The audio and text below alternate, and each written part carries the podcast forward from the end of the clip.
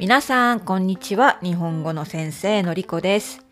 今日はですね、朝早くから愛登記で韓国語のオンラインレッスンを受けました。えー毎週火曜日ですね。私は毎週火曜日にだいたい朝1時間、えーその先生とレッスンを受けているんですね。えそして、それが1時間。あと最近ですね、30分だけの会話のレッスンを受けるようにしています。それはだいたい木曜日か金曜日ですね。ですから、ネイティブの韓国人の先生とスカイプで1時間と30分レッスンをしてるわけです。2人の先生ね、それぞれレッスンスタイルが違うんですね。面白いです。えそして、いろいろな先生のレッスンを受けることは、私の日本語のオンラインレッスンの勉強にもなります。その先生の教材、マテリアルの使い方、説明の仕方とか会話のトピックの内容、それはそのまま私の日本語のオンラインレッスンのために役立っているんですね。えー今朝の1時間のレッスンでは、えー文法30分、あと30分は会話の練習をしています。文法は私はまだビギナー、初級なので、まあそんなに難しい文法ではないんですけれども、先生が教えてくれた文法で例文をたくさん作っていきます。そして例文を作って読んで、そして先生が発音をチェックしてくれる、そんな練習ですね。えそして残りの30分は、まあ、会話と言っても先生が用意してくれた教科書のあ中のテキストを読んでえそして自分たちで会話を作っていくというようなスタイルです。私はこの先生のスタイルがとても気に入っています。でも宿題が多い。ちょっと宿題が多いので大変です。えーもう一人の先生とは30分だけの会話のレッスンで、この先生のスタイルは英語を全然使いません。私は最初困りました。だって本当に何を言ってるかわからなかったから。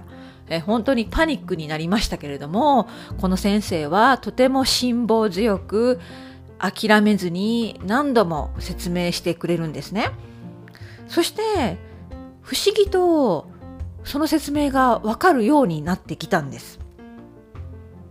もちろんその先生は私の韓国語のレベルがまだまだ初級。私はですね、多分 A1 ですね。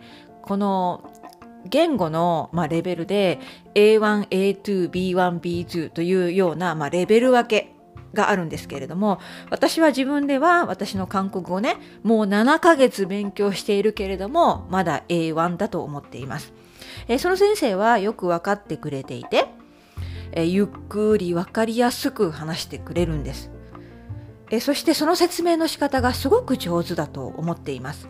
韓国語で韓国語の言葉や文を説明してくれる。うん、すごく勉強になります。最近はですね、全然私話せないな、文が作れないなって正直韓国語の勉強諦めたいなって思ってた時があったんですね。でもこの先生の30分の会話のレッスンを受けるようになってから少しだけ自信がつきました。ああ、私全然喋られないわけじゃないな。多分練習しなきゃいけないだけだね。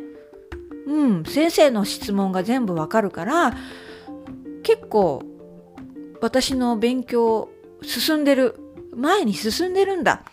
落ち込まなくてもいい諦めなくてもいいんだって思ったんです。その先生のレッスンを受けることができる、まあ、愛登記でその先生を見つけたこととても良かったと思っています。えー私は今たくさんの愛登記の先生、愛登記で生徒さんがいますね。えー新しい生徒さんたくさん増えました。えーみんなそれぞれ違います。そしてそれぞれの生徒さんのニーズに合わせたレッスンができているかどうか私はいつも疑問に思っているんだけれども、まあ一人でも私の生徒さんの多くがのりこさんでよかった。のりこさんのレッスンを受けて面白い。自信がついた。私は少しでも日本語が話せるんだ。と思ってくれていたら一番嬉しいなと思います。やっぱり自信がないといけないね。自信をつける努力をしないといけないね。一人で勉強していたら本当に落ち込むことが多いです。ああ、ダメだ、できない、わからない、話せないそんなことが多いんだけれども、私はこの愛登記の先生のおかげで少し自信がつきました。うん。そういう先生って嬉しいですね。中にはね、自信がつける、つけられない、落ち込むだけのレッスンってあるんですよ。私は以前、ね、そういう韓国人の先生のレッスンを受けたことがあります。その先生は、まあ私も悪いですよ。私もなかなか単語を覚えられない、グラマーを覚えられない、私の努力不足もあると思うんですけれども、先生の言葉がけはもっと勉強した方がいい、この単語を覚えなさい、これ説明したよね。そんなことを何度も何度も言われると自信がなくなる。ああ、私できないんだって思っちゃって、私はその先生のレッスンをやめてしまいました。うん。この先生との出会いっていうのもすごく大きな大切なことじゃないですか？ぜひ皆さんの日本語の先生がこうみんなの自信をつけてくれる。ね。レッスンを受けて落ち込むんじゃなくって、ああ、もっと勉強したい、話したい、私少しでもできるんだと自信をつけてもらえるような先生のレッスンだといいですね。そんな先生が見つけられるかな？はい、私はそう願っています。みんなの先生がそんな先生であることを願っています。